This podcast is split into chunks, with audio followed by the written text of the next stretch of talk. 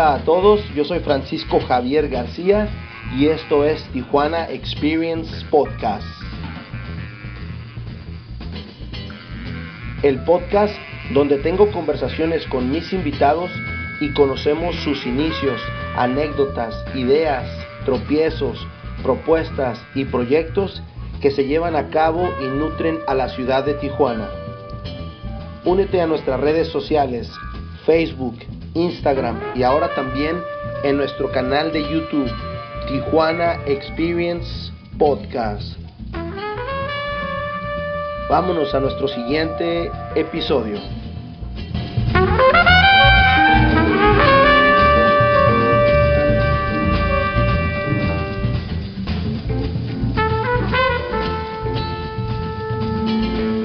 Buenas noches Liliana, ¿cómo estás? Muy bien, buenas noches, muchísimas gracias. Oye, muchas gracias a, gracias a ti por, por aceptar la invitación. Ya tengo muchísimo, muchísimo rato que no te veo. Te sigo en Facebook, obviamente, pero ya tenemos mucho rato que no nos vemos. Ajá, ya sé, ya sé un buen de, de los tiempos de las bicicletas. sí, sí, sí. Pues mira, eh, yo te invité porque eres una persona que trae mucho, mucho, mucho contenido. Me, me late mucho todo lo que haces y me gustaría que, que nos, pues nos compartas un poquito lo que tú haces. ¿A qué te, perdón, antes que empecemos, quién es, quién es Liliana Pérez Villa? Eh, bueno, es alguien que yo creo que llegó a este mundo para enfrentar retos, para a lo mejor romper esquemas eh, y pues de alguna manera también ser libre y disfrutar y respirar últimamente cada minuto de la vida. Wow, wow, apasionada. Siento que a veces dicen, a veces es trae problemas. Ah, como todos, como todos. Este, Liliana, ¿qué estudiaste? ¿A qué te dedicas? Bueno, eh, ya dentro de mí había una inquietud por ciencias de la salud, ciencias naturales y todo esto, y eh, intenté entrar a medicina varias veces, no lo logré a la primera, eh, pero por necia dije, pues vamos a ver qué sucede. Entré a enfermería, de enfermería me derivó a paramédico y finalmente médico. bueno, y últimamente ya saben. Ajá. ¿Cómo? Eh, pues, ¿En dónde estudias? ¿En qué escuela estudias? Estudié en UABC, por supuesto, tanto enfermería como medicina. Soy cimarrona de corazón. Este, y eh, lo que es ah, la Academia de, Rescate de Paramédico con los legendarios halcones en las épocas doradas donde había eh, increíbles instructores este, y pues lo que es bomberos ya de último en la academia de, del mismo departamento de bomberos. Siempre ha sido un poco difícil no entrar a la carrera de medicina ahí en la UABC, ¿no? Eh, antes eran súper selectivos porque se hace el famoso curso de eh, premedicina y de ahí seleccionaban únicamente como 60, 120 personas, como 60 personas entraban en enero, 60 personas en agosto y era un tanto más complicado. Ahorita no sé qué tanto sea, pero, pero sí, sí, de alguna manera tienes que ponerle mucha paciencia más que, más que otra cosa. Ok, ok. Y nos comentabas que te gustaba. ¿Por qué, ¿Por qué te gustaba eso de ayudar? ¿De dónde nace eso? Eh, bueno, esto empezó desde que yo era un adolescente, que la verdad yo creo que fue un trauma para mí el hecho de que vi infartarse a mi abuelo y en épocas de Navidad no hubo una ambulancia que lo pudiera ayudar, no hubo nadie que pudiéramos hacer nada. Y bueno, eh, pequeños detalles eh, que me marcaron, por ejemplo, también los temblores, las, las eh, tragedias que, hemos vivido en México y que de alguna manera como civil no pude hacer nada o no podía yo ofrecer algo más para poder disminuir ese sufrimiento o esas carencias que en un momento dado la comunidad tenía. Eh, y pues no se empezó a nutrirse toda esta, eh, este gusto por, por, ayudar o por dar un poquito de ti. Órale, órale, qué, qué, interesante. ¿Y cómo es, cómo son esos años? ¿Cuántos años son de la carrera? ¿Cinco años más no sé cuántos años de especialidad son, no?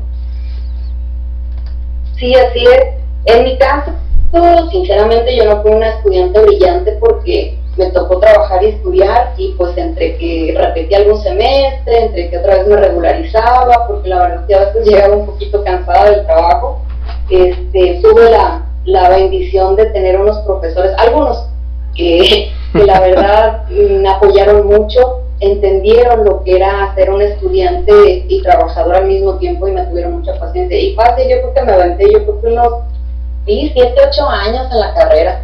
Y no tengo especialidad, no me, antes sí me pesaba decirlo, pero no tengo especialidad. Eh, soy médico general y mis compañeros pues se fueron, se fueron yendo las especialidades y yo me fui rezagando. Sin embargo, seguí al, al, a la par en pues situaciones de emergencias médicas en la calle.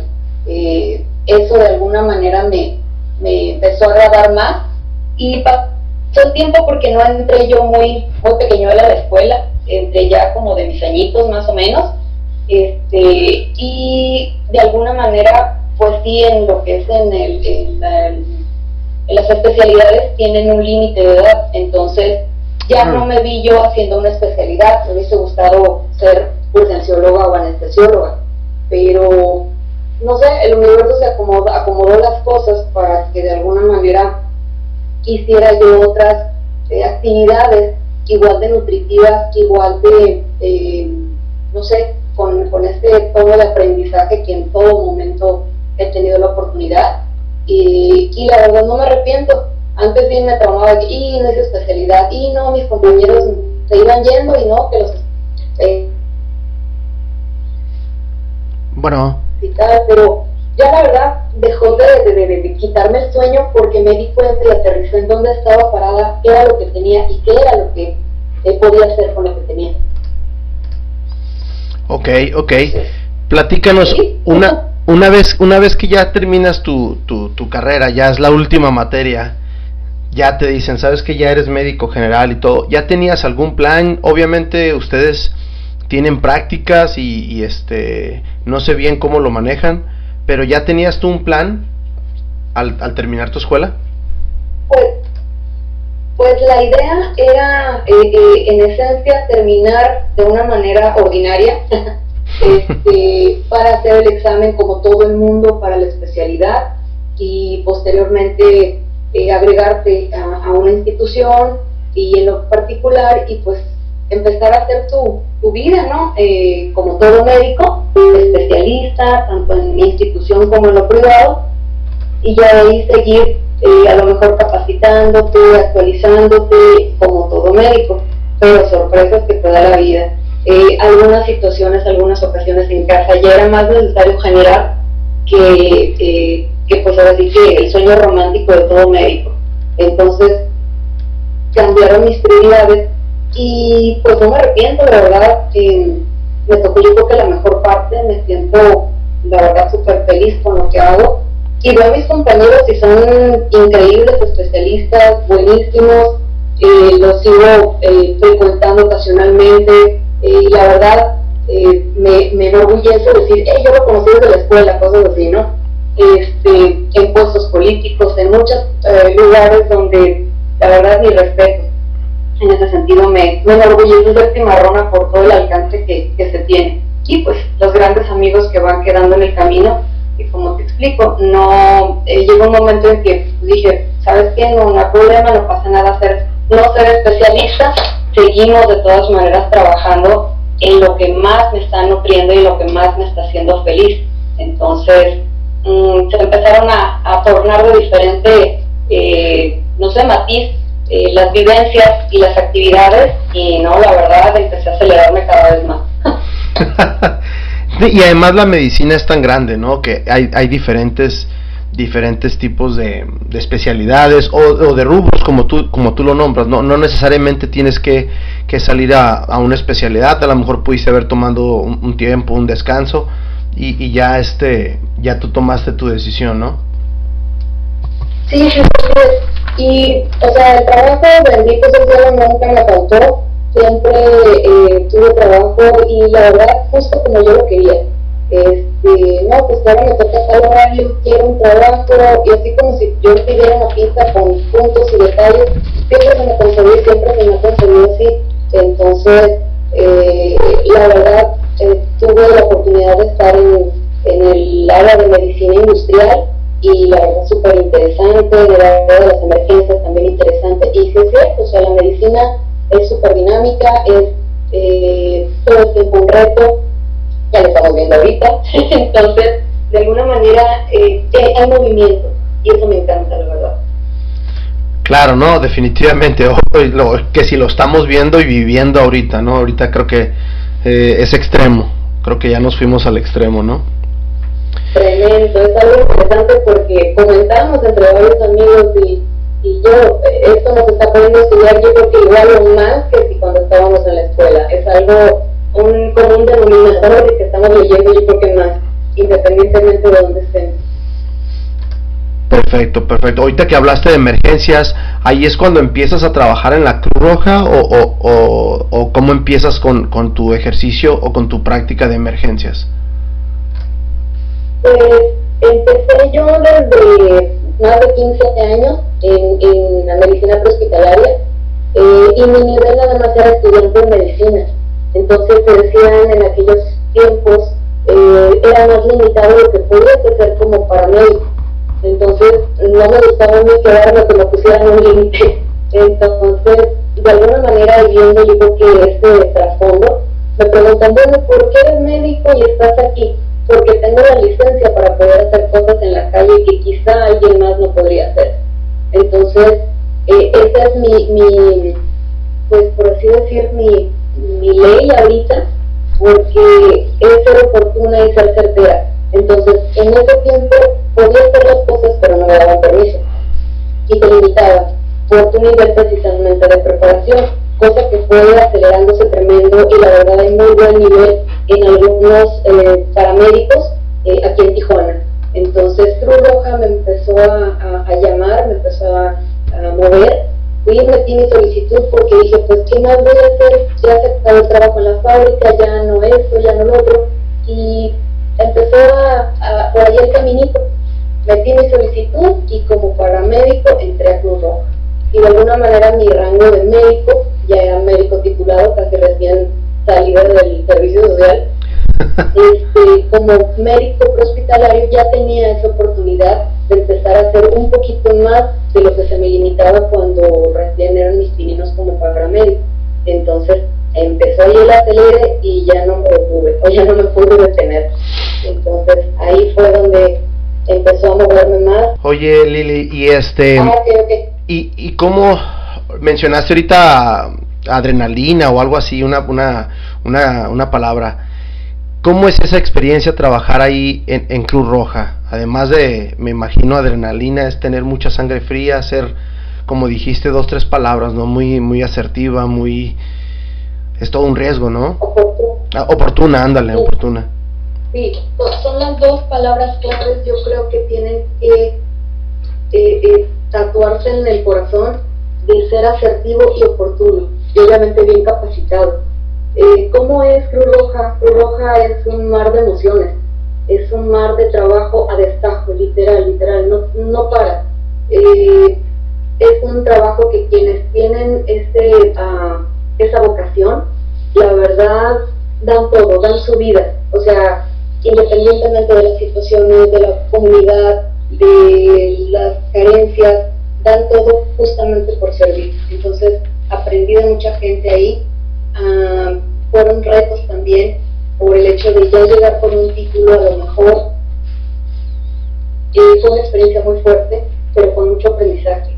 Te apren- aprendes ahí a eh, sensibilizar justamente para cuando das una noticia buena, das una noticia mala y pues situaciones críticas que a veces quisieras contener, pero es donde también te das cuenta de que no eres todopoderoso, simplemente eres un vínculo, no eres héroe. Esa palabra, la verdad, está en desuso, es, es eh, no, no, no va esto de los héroes, simplemente eres alguien con vocación, alguien que nació para eso si realmente te sale del alma y alguien que está para servir, simplemente. Pero fue algo que como te digo, me empezó a acelerar y ya no me pude detener.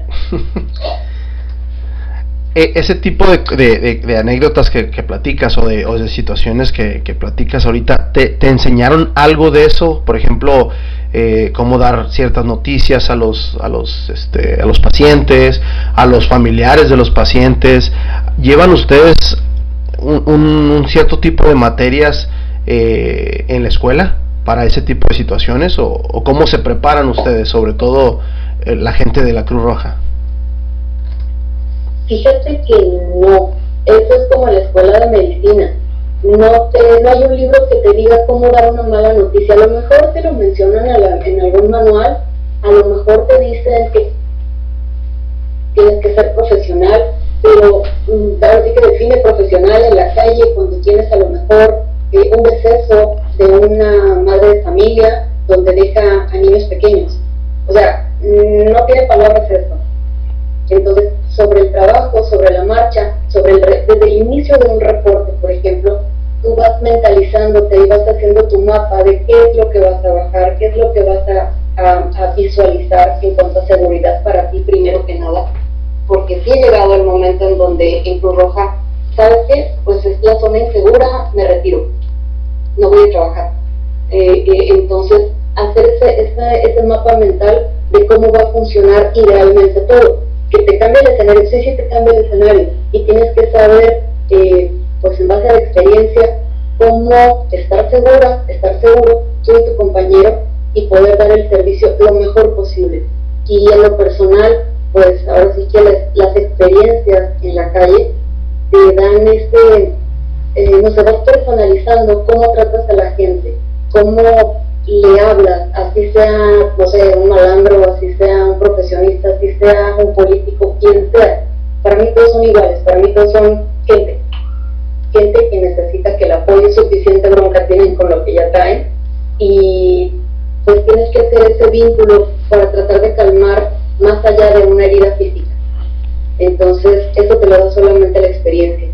Y si es fuerte, porque tienes que eh, a lo mejor respirar profundo, a lo mejor ver todo el panorama, no la visión de tubo que a veces se tiene eh, como primerizo, por ejemplo, es decir, no, no herido, no, no, no, espera, ve el entorno, ve el entorno para que puedas, antes de juzgar, antes de eh, reclamar, antes de lo que sea, puedas dar una respuesta nuevamente oportuna y al menos lo más asertivo posible.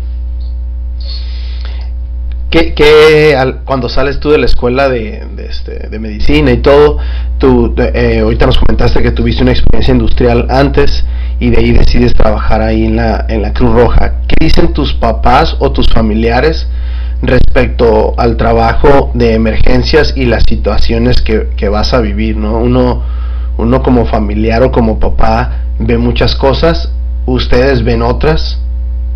¿Qué opinaron tus padres?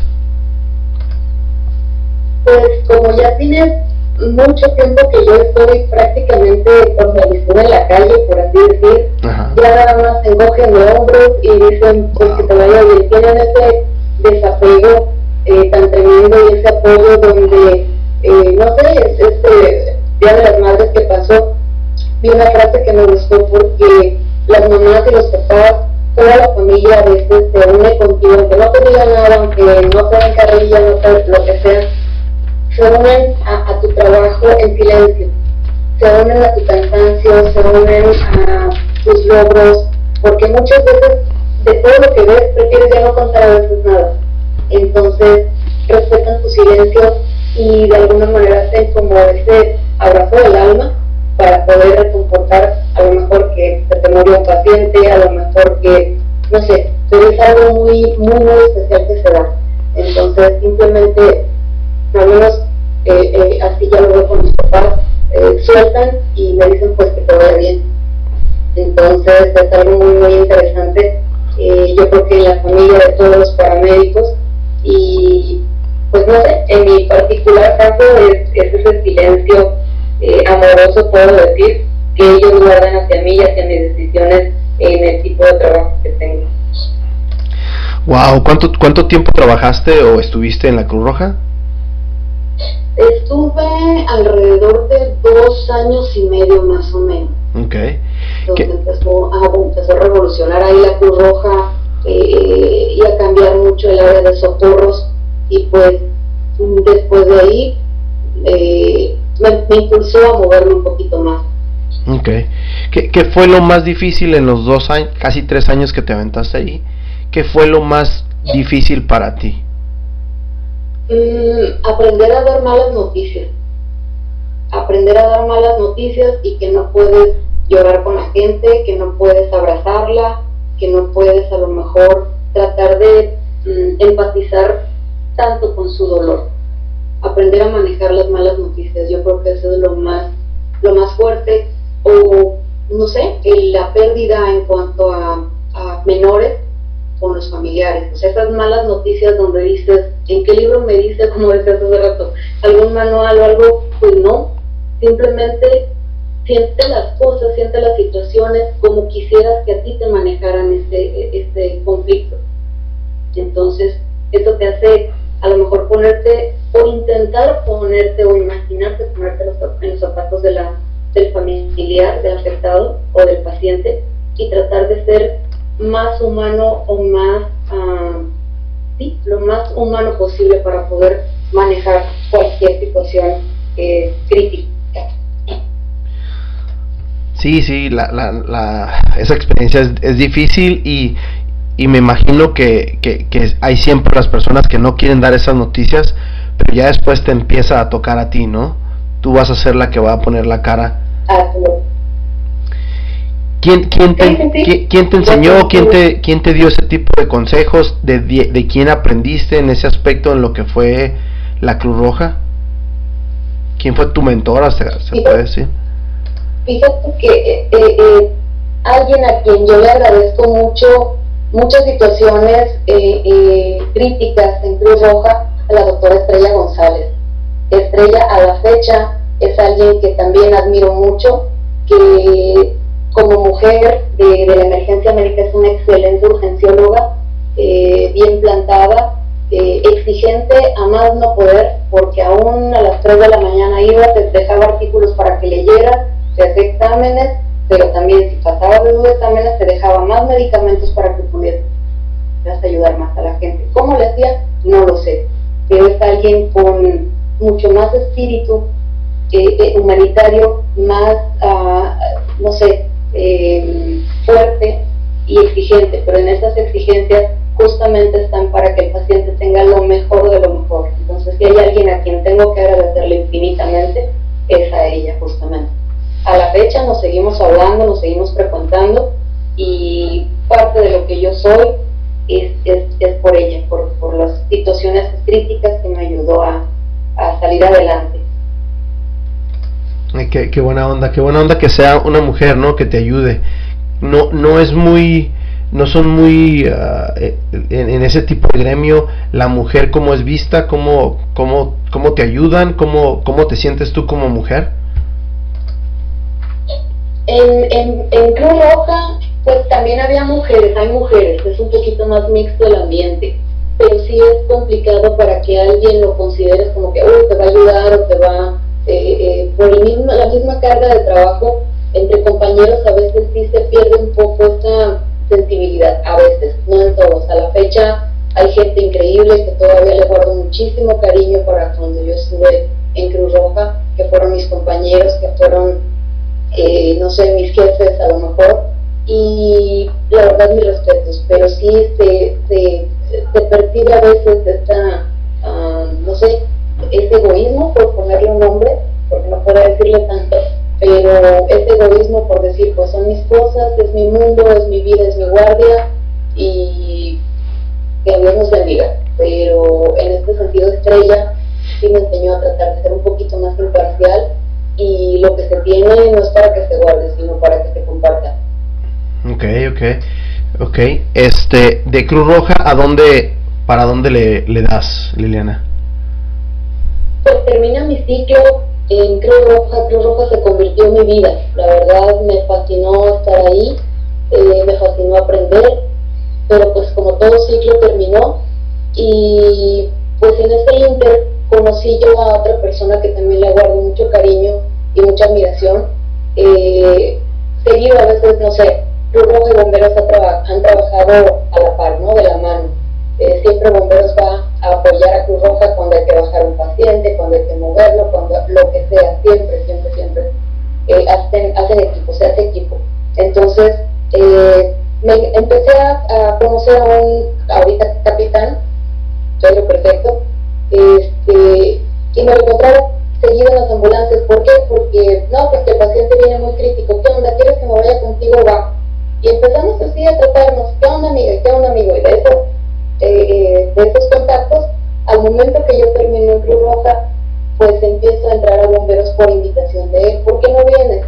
Y yo, dentro de mí siempre quise ser todavía más oportuna cuando, por ejemplo, bomberos se acercaba a algún accidente o algo, al momento que están moviendo un carro, al momento que hay que, extraer una persona de un incendio, eh, bomberos es el primer contacto, antes que Cruz Roja.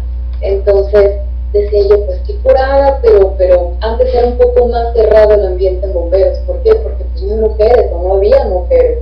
Entonces, ah, gracias a Pedro, entonces empiezo yo a hacer guardias como voluntaria pues a las horas, porque pues Cruz Roja y bomberos eran como que opuestos, ¿no? A pesar de que se ayudaban, como que había cierto recelillo por ahí.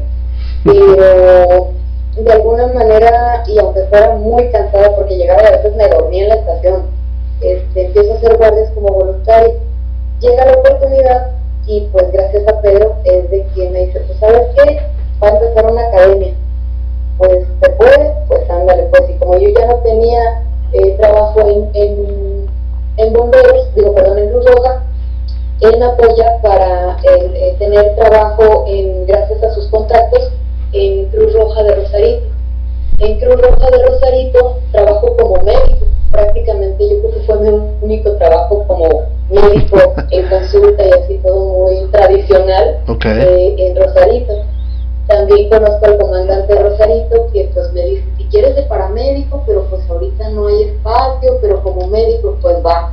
El caso era no quedarse como que eh, sin trabajo. Ajá, volando, ¿no? Sí, sí, sí, o sea, fue todo tan automático y tan, tan coordinado, por eso digo, el universo no se equivoca en tiempos y en, lugares. Entonces, gracias a Pedro, entro yo a, Cruz Roja Rosarito, en ese inter entro a, Bomberos a la academia y pues posterior a esto ya entro a trabajar a Bomberos. Pero fue un proceso muy, muy interesante, eh, de mucho aprendizaje también. Eh, de hecho, ella estaba encargado en, en un sector de Tijuana más allá de un capitán de una estación, sino ya de un sector, y fue donde me dio más oportunidad y me dio la guía para poder decir, ¿sabes qué? Pues échale ganas acá, porque déjame decirte que sí se ocupa mucho acondicionamiento físico y pues no traía yo nada de condición. Y entonces cuando empezó la academia, me dijo, ¿sabes qué? Espérate a la siguiente academia, va a haber otra, pero mientras voy haciendo el ejercicio, voy haciendo esto, voy aprendiendo para que no entres tan, tan así como que enteros. Entonces, ya después de esto, en el 2016, ajá, fue que yo entré ya, ya de paga bombero, después de una academia de como unos seis meses más o menos. Oye, ah, oye, antes, antes de que te nos vayamos por esa historia, ya, ya andabas en la bicicleta, ¿no? O sea, sí tenías una, una condición, ¿no? O, ese, ese tipo de, ejercicios, además de que te ejercitas, también te, prepara mucho tu mente, ¿no? Sí, no, la bicicleta fue una época donde justamente yo estaba en, las bicicletas, entré antes, cuando estaba en Cruz Roja más o menos, entre que estaba en Cruz Roja y bomberos. Entonces, eh, de alguna manera, fue yo creo que una época para mí, fue antes, antes, antes de Cruz Roja porque ya después llegaba yo nada más a dormir a, la casa y eso era todo, porque quedaba exhausto. Pero antes, justamente esa época de, de Cruz Rojo, de, de Cruz Rojo y Bomberos fue la bicicleta, si es cierto, tienes razón. Y en ese tiempo, pues estaba yo más libre, más relax, fue yo creo que una época muy, no sé, como que un respiro y ese, ese tiempo que yo ocupaba para como aterrizar eh, mi mente para poder saber para dónde nos íbamos a dirigir ya en definitivo. Y se fueron acomodando las cosas, Cruz Roja y después Bomberos. Con la misma actividad ya no me permitió seguir en la bicicleta, salvo ocasionalmente en algún raidito por ahí. Pero sí te sirve de algo, aunque no de todo, o sea, te, defiende nada más. no, me, me, imagino, ¿no? Sobre todo que uno es, uno es aficionado, ¿no? No es este no es ese tipo de bicicleta profesional o, o deportista de alto rendimiento, ¿no? Es, es, diferente. Eh, platícanos un poco cómo, cómo te preparas en la academia y, y, sobre todo, lo mencionaste física, pero yo, yo, te, yo te cuestiono un poquito más, ¿cómo te preparas mentalmente? Porque ya nos platicaste que, que primero entran los bomberos y después entra Cruz Roja. Tú venías de esa, de esa aventura de estar en la número dos, ¿no? Ahora te vas a preparar para ser la número uno. Así es. Pues gracias a Pedro, Pedro es psicólogo, criminólogo y nombre, es una persona, es, es híjole, una eminencia. Eh, me empieza como, como si fuera mi hermano mayor. Eh, me empieza a dar consejos, me empieza a dar eh, guías de cómo debo de actuar en un mundo 100% masculino. ¿Por qué? Porque pues obviamente entro en una época de transición de bomberos donde empieza a haber gente más profesional. Ahorita los bomberos se están profesionando, se están profesionalizando, perdón, tremendamente. Entonces entro con un título y me dicen, bueno, ¿y tú qué estás haciendo aquí? ¿Y usted qué? Como me decían los capitanes veteranos. Entonces, aparte de lo físico, tengo que ser tropa, tengo que ser igual que todo. Entonces, es parte del proceso que todo voluntario tiene, que todo el que acaba de entrar tiene, justamente para aprender de la, de la vieja escuela y combinarla con eh, la profesionalización que tienen ya los bomberos que no nada más es de que van y, pues apagas fuego y todo esto, no, no, no. Aprendes rescate, aprendes cuerdas, aprendes eh, materiales peligrosos, muchísimas cosas increíbles que la verdad me hicieron alucinar todavía más.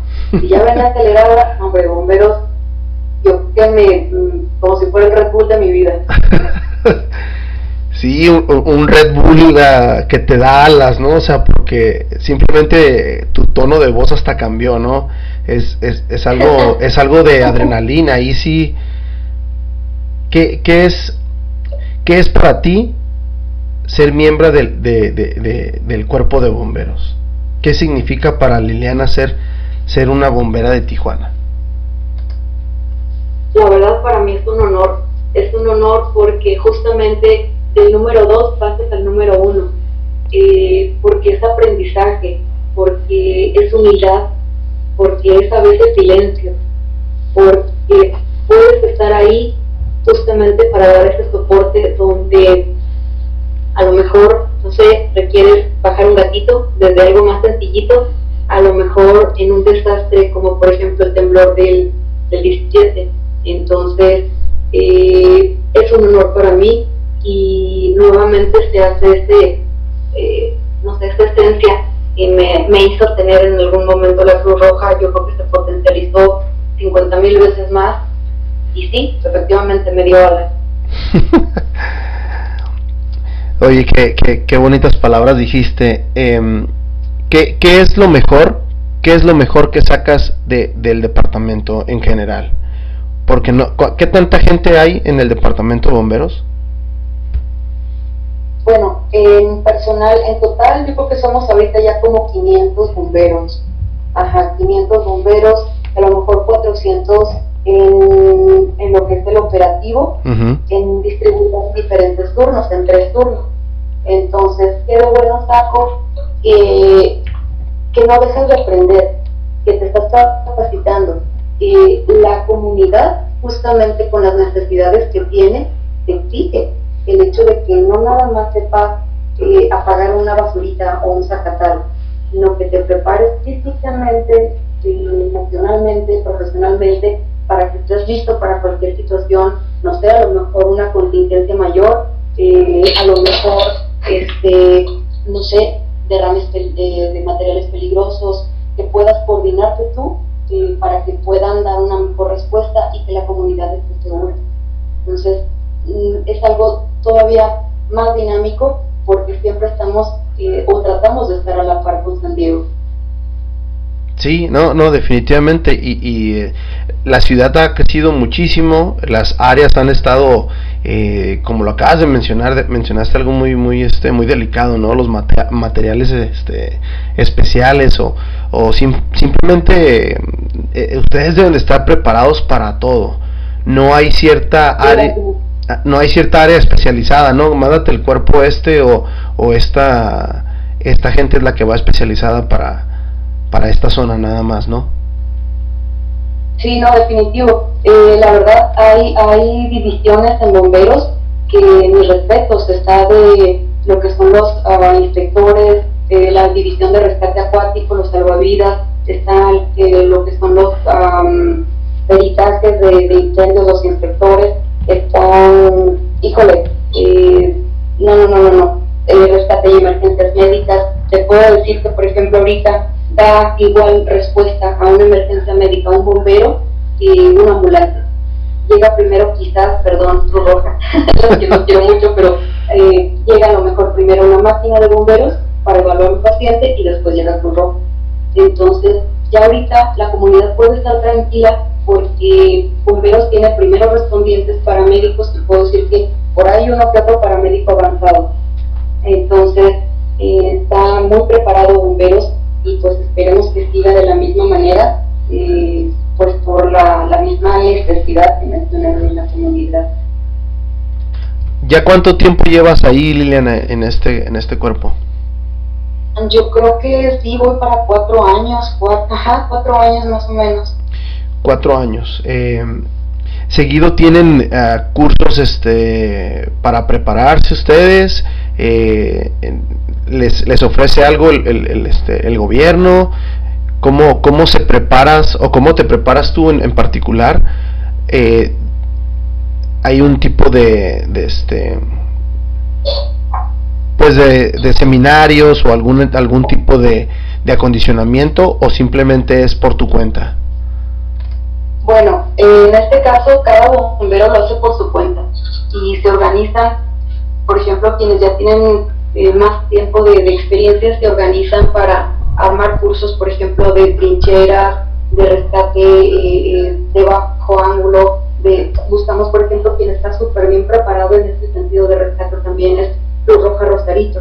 Entonces, tenemos coordinación con ellos para cuando hacen cursos, rescate automotriz, de herramientas manuales, eh, y de último, pues obviamente nos, nos ah, me dieron la oportunidad también de pertenecer a la Fuerza de, Tarea de Baja California.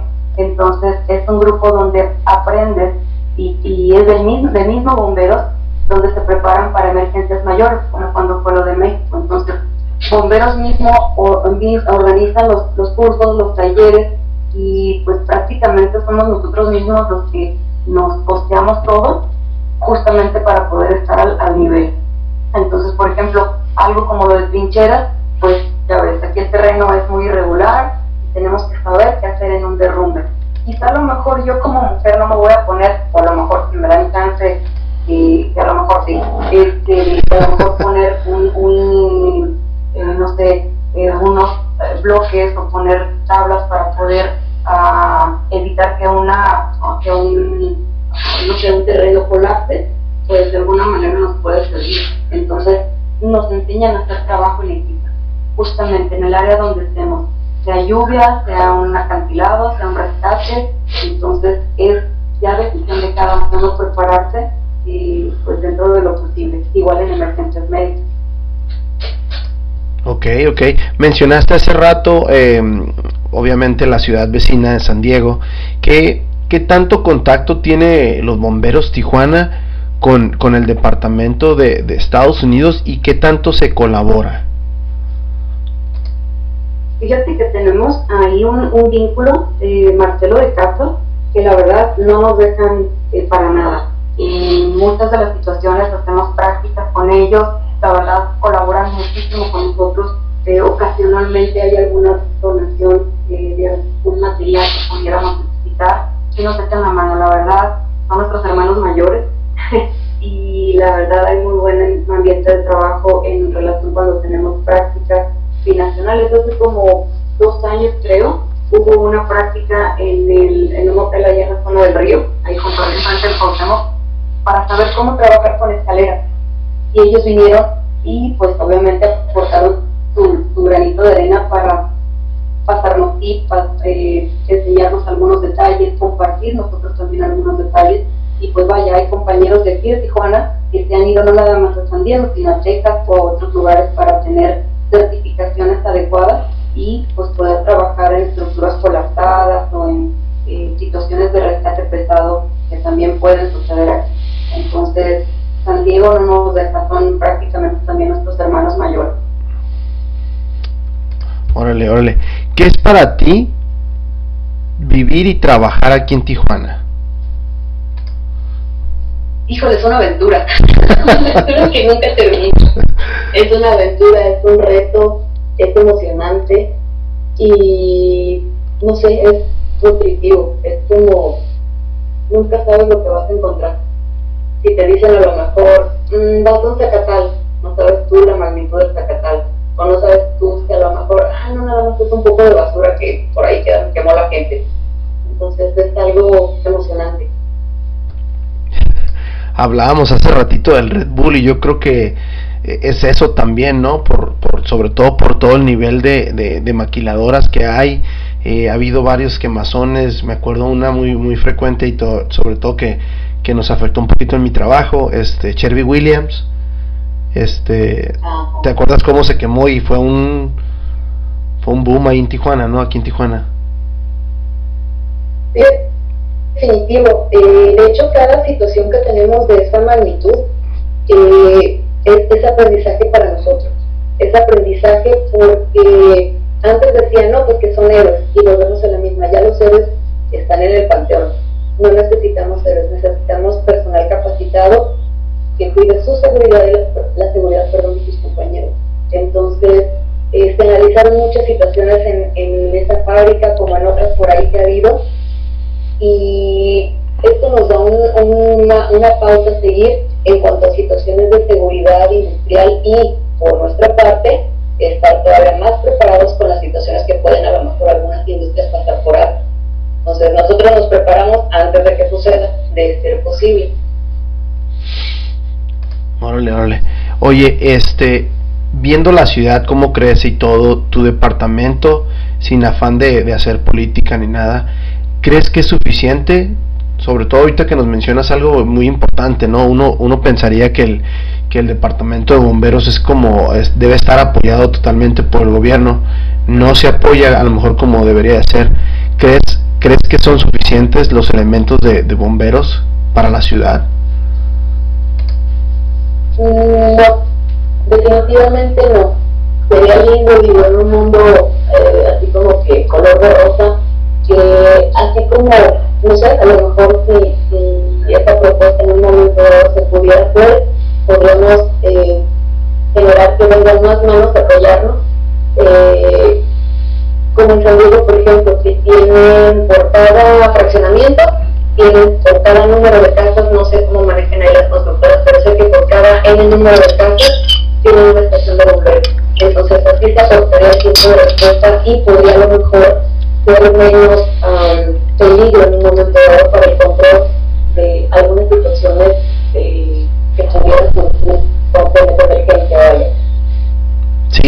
Diego se maneja por código de construcción y de, y de viviendas, así como lo, lo mencionaste estuve un rato trabajando, soy, soy, soy arquitecto y, estuve trabajando un, rato sacando permisos y la ciudad te, te exige ese tipo de requisitos. Entonces, sí, sí estaría muy bien. Digo, Tijuana lo está empezando a hacer, pero pues debe estar, como dices tú, vinculado en el aspecto de que si pides algo, debe estar este sobre todo reforzado por, los bomberos o por ese tipo de, de servicios, ¿no?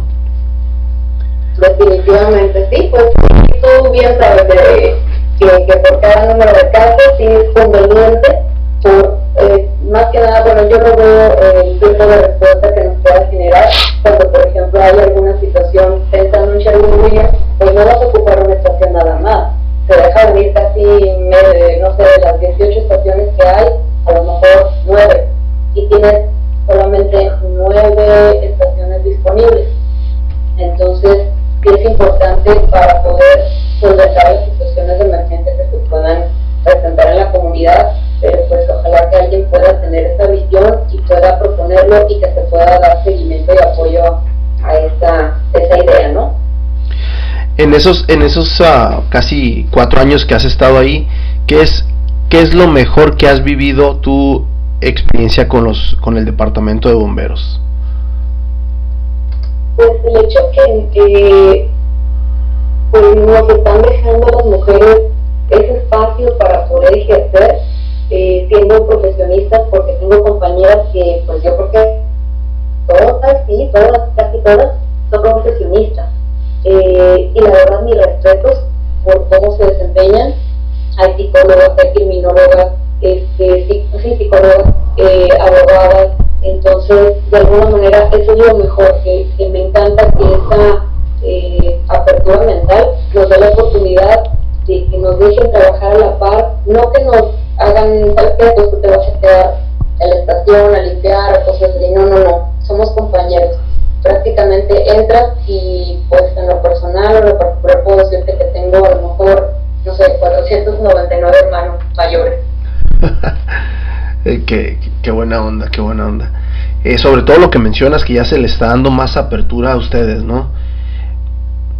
Sí, definitivo, y es eh, por eso es importante de alguna manera ser voluntario o voluntaria, que te des cuenta que realmente eres de ahí, porque que tienes que pasar pruebas de, no sé, de, ¿qué se puede decir?, de disciplina, de trabajo en equipo, de que tienes que respetar y entender las indicaciones de un capitán veterano. Eh, y pues no nada más llegar y como, no sé, el año pasado creo que Bombero se puso de moda por los incendios que hubo en octubre, ¿no? pero no es esa, esa figura de decir, ay, sí, todo el mundo quiere ser bombero, yo quiero ser bombero.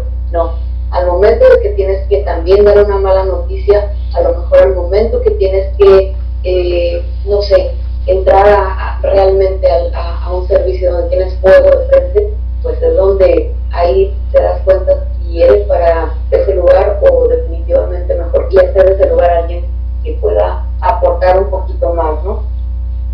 Órale. Oh, qué buena onda. Liliana, ¿qué, qué, ¿cuál es tu motivación para seguirle en, en esto que es, que es tan diferente? O sea... completamente. este, no, es que, uh, no sé, no sé qué, qué voy a decir o qué voy a escribir cuando tenga que, haya cumplido mi misión y que me me tenga que retirar a otra dimensión. me da risa esto, pero lo que me motiva y me mueve es que cada día vas a encontrar algo diferente en tu estación. No sé, un día puedo encontrar, como hace dos guardias, que encontramos una figurita de cascabel bebecita.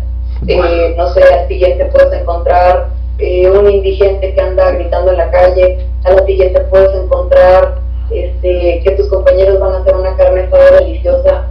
No sé, es, llegas con tu otra familia como lo decía un capitán que nos acabamos de perder, bueno, uno de los tres capitanes que acabamos de perder, eh, tienes tres familias, la familia con la que naces, la familia que haces cuando te casas y formas un hogar, y la familia que tienes en momento.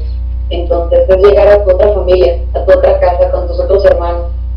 Entonces es algo que no tiene fin, no tiene, no tiene forma y es una, una, una, manera de vivir el aquí y el ahora más que nunca, créeme, disfrutas, o al menos todo lo que hemos pasado, disfrutas el aquí y el ahora. Lo que va a pasar al rato, quién sabe, pero dices y agradeces cuando regresas o terminas la guardia, regresas a casa y dices, ya regresé.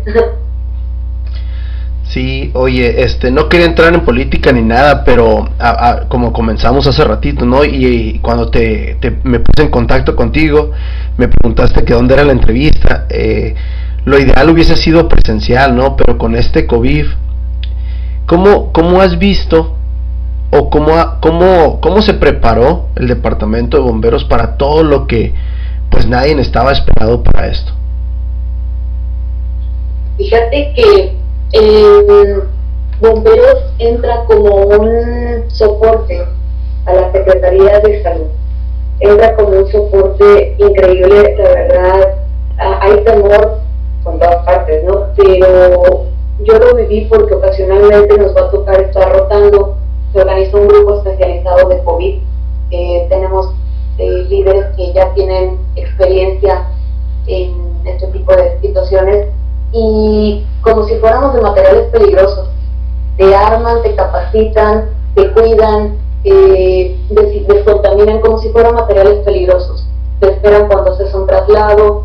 Eh, nos, nos piden la Secretaría a bomberos que apoyemos con traslados programados de Rosarito, de Tecate a Hospital General Tijuana. Entonces, se arma el equipo, eh, pues ya de yo creo que un mes, poquito más de un mes o dos meses más o menos, se arma el equipo, empiezan a, organizar el espacio, el lugar. Eh, hay un espacio en la estación 8 del Águila donde es exclusivo para COVID vaya, no que se atiendan pacientes COVID. El bombero en general puede atender a cualquier paciente. Sin embargo, estos traslados programados eh, eh, destinaron esa estación para que un espacio de esta estación sea como que una base para los, compañeros que van a salir a hacer los traslados programados. Entonces, eh, hay creo que un apoyo de la Secretaría para bomberos en cuanto a equipo. Entonces, bomberos pues haciendo eh, circo, maroma y teatro y haciendo milagros, acomoda y reajusta todo para que se puedan eh, dar estos traslados de una manera eficiente y segura para el personal. Yo estuve justamente la 14 pasada este, haciendo esos traslados y yo tenía, sinceramente, tenía un poquito de temor porque decía, pues, qué tanto vamos a estar expuestos, cómo va a funcionar, cómo todo pero te puedo decir que me sentí segura por ver cómo, cómo se manejó todo el protocolo. Eh, se manejó de que te, ahora que te visten como si fuera un ritual, te visten, te, aseguran de que estés bien, de que la ambulancia esté bien sellada, eh, te hace traslado, al regresar te descontaminan, los de la estación descontaminan la ambulancia, como si fueran materiales peligrosos. Vas, te bañas, te cambias, y es un cuidado y un protocolo súper, súper eh, minucioso para mantener la seguridad del bombero. Sí, el otro día me tocó eh, pasar por, por mi carro y ver, ver la ambulancia con las personas, este, con los trajes que dices. Y obviamente, ¿no? Lo ves en la televisión, lo ves en internet y dices, ah, pues no va a pasar. Pero ya cuando lo ves enfrente de ti es cuando ya es, es, es otro rollo, ¿no? Es, es otra, otra experiencia totalmente. Sí, definitivo. Y créanme que también para, para nosotros, porque jamás habíamos visto esto. O sea, te puedo decir que hasta los equipos de respiración nos lo admiran ahí en los hospitales porque, eh, eh, te digo, todos los pequeños detalles se han tratado de cuidar, como dice un capitán, todo ese aprendizaje. O sea, nadie nos dio, nos dijo va a suceder esto, así y así y asado. Y de alguna manera eh, están adecuando lo mejor posible para que estemos seguros. Digo, sí tenía algo de temor, pero al ver cómo es que te cuidan, cómo es que tratan de manejar las cosas, pues bueno, eh, se tiene esa confianza. Y aparte, si hay alguien que se siente mal o que sea, pues de volada hay ese cuidado para mandar de inmediato a, revisión y todo esto. Y pues de alguna manera ahí sí mi, mi carrera es, útil en el sentido de dar un poco de orientación y dar este soporte para mis compañeros. Entonces, eh, se está tratando de hacer lo más completo posible, eh, pese a que pues obviamente nunca va a ser nada suficiente, pero se le está echando muchas ganas, la verdad. Me imagino. ¿Cómo, cómo has visto en general, sin, sin afán de, de sacar ninguna un tipo de nota roja o algo así, pero ¿cómo has visto a la ciudadanía de Tijuana respecto al COVID? Sinceramente es demasiado despreocupada, demasiado confiada eh, y pues es ah, incongruente que a veces, por ejemplo, reclamen y vas a ver a los hospitales, están llenos, eh, de hecho nunca me había tocado ver un hospital general abarrotado completamente una vez que llevamos un paciente. Y la gente, pues creo que no se lo toma a lo mejor muy en serio. Entonces probablemente hubiésemos sido de los estados que primero habían, habrían salido a la calle ya un poquito más libres si hubiésemos cuidado más eh, las medidas básicas. Pero es controversial porque tenemos también mucha gente migrante, mucha gente que están deportando, eh, mucha gente que está pues al día, ¿no? Que si no sale a trabajar, no come, y eso también es comprensible. Entonces, híjole, no puedo yo juzgar completamente de que es completamente malo que la gente se descuide, pero pues también es, controversial el poder solventar eh, a la gente que no tiene muchos recursos para poder subsistir. Sí, no, definitivamente el comentario que haces, hay muchísima gente aquí en Tijuana que trabaja al día y, y es, es, es difícil, no, no, no se puede hacer otra cosa, ¿no? Sino tener la mayor, la mayor precaución y, y, seguir un poquito adelante, ¿no? Así es, así es. Liliana, hace rato me comentaste que fue una de las preguntas más difíciles que te, que te escribí. Este, mencióname varias personas que han sido muy importantes en tu vida, sobre todo en, en, el, en el rumbo donde te, donde te desarrollas? Bueno, primero que nada, pues obviamente mis papás, mi sol y mi luna, silenciosos y amorosos. Eh, alguien más, el capitán Pedro Perfecto, que es mi hermano mayor, que me jala las orejas cuando me las tiene que jalar.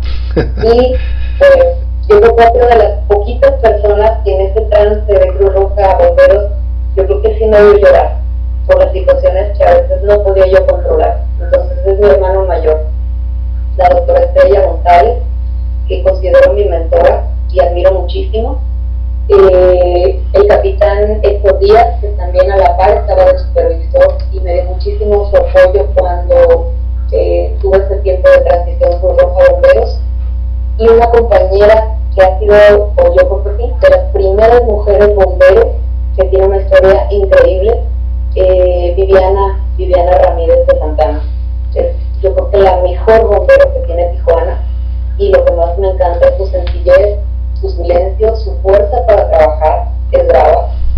Eh, y pues lamentablemente hace tiempo, hace un año yo creo, tuvo una, una embolia, tuvo un EBC y ya no puede regresar a las filas operativas como antes, pero ella me enseñó muchas cosas básicas y esenciales para ser una excelente mujer bombera. Wow, wow, este ¿Cómo, ¿Cómo te ves en unos, unos cinco años en el, en el futuro? ¿Cómo te ves siguiendo en ese departamento, en ese, en ese cuerpo? ¿O tienes alguna otra, otra inquietud? Pues probablemente, bueno, no lo sé, eh, pero ¿por qué no? A lo mejor dirigiendo una estación, eh, y si no, pues a lo mejor eh, como paramédico de vuelo en el departamento de bomberos, justamente, ya sea aquí o en San Diego. Ok, ok, perfecto. ¿Qué mensaje, ¿Qué mensaje le dejas ahorita sobre todo a la ciudadanía que, que mañana o pasado, sobre todo mujeres, quieran quieran estar donde tú estás, ya sea en la Cruz Roja o ya sea en el departamento de bomberos? Ay, bueno, un poco complicado, porque como te decía, a lo mejor como moda puede sonar bonito, pero yo creo que esto te tiene que nacer del alma. Tienes que ya traer eso probablemente tatuado, eh, descubrir lo que dice tu vocación, lo que dice tu corazón, dónde debes de estar, qué es lo, a lo que es, qué serías capaz de hacer. A lo mejor no te vas a ver fashion, a lo mejor no te vas a ver bonita, lo mejor vas a traer todo el tiempo los ojos de mapache, a lo mejor vas a tener que traer el cabello corto. Vamos, tu feminidad probablemente pueda hacerse un ladito al momento de estar trabajando. Digamos que mueres tú un poco más en, muchas otras profesiones.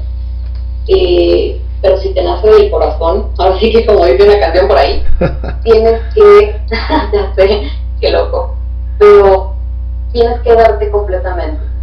Aquí no es de medias tintas, o eres o no eres. Y esto se nota. Esto hace la diferencia en el momento que, no sé, eh, te toca a lo mejor llenar la, la, máquina, a lo mejor conectar para que llenen agua, a lo mejor en el momento que tienes que cargar, que tienes que eh, hacer talacha prácticamente. Entonces, por eso es que tu lado de nena, tu lado de femenino, te hace un poquito a un lado. No quiere decir que te hagas niña niño, no. Sino simplemente a lo que vas, enfocada a lo que vas, a prepararte y hacerte la idea de que, de que vas a tener muchos hermanos, algunos más canicos que otros, pero eh, tiene que, tienes que tener mucha, mucha frialdad en, en, en, la mente. Liliana, pues muchísimas gracias por darme la, la, oportunidad y por darnos la oportunidad de conocerte un poquito más. No, pues no tienes de qué, la verdad. Me pusiste a pensar muchísimo porque fue como un freno, fue como un para una para hacer como un recuento de mi vida en, en, en este mundo. Perfecto. ¿Algún mensaje, algún otro mensaje que te gustaría dejarle a la gente que, que, este, que nos va a empezar a escuchar? ¿El proyecto es, joven todavía? Pues, no sé, en mi tipo de trabajo, y yo creo que no nada más en mi tipo de trabajo, sino en todos, yo creo que esta, esta pandemia también nos aterriza para hacernos más humanos y estar más en el aquí y en el ahora. O sea, disfrutar lo que tienes justamente ahorita, agradecer y pues tratar de estar en este mundo para servir. A tu manera, a tu ritmo, a tu modo, pero tratar de dejar esta huella, esta firma y lo mejor de ti en, todos, en todas partes. Así es. Así es, pues nos despedimos Liliana, muchísimas gracias y este pues nada, échale ganas, la verdad que felicidades, felicidades por todo, por todo lo que haces. No nada más por, por la gente de acá, sino por, por toda, por todo el trabajo que has hecho. No, muchísimas gracias por darme esa oportunidad para hacer un resumen de todo lo que ha pasado y pues en lo que podamos apoyar, ahí vamos a estar todo el tiempo. Claro que sí, en cuanto pueda ir a saludarte, te voy, te saludo y te doy un abrazo. Muchísimas gracias. Hasta luego, gracias. Hasta luego, buenas noches. Buenas noches, bye.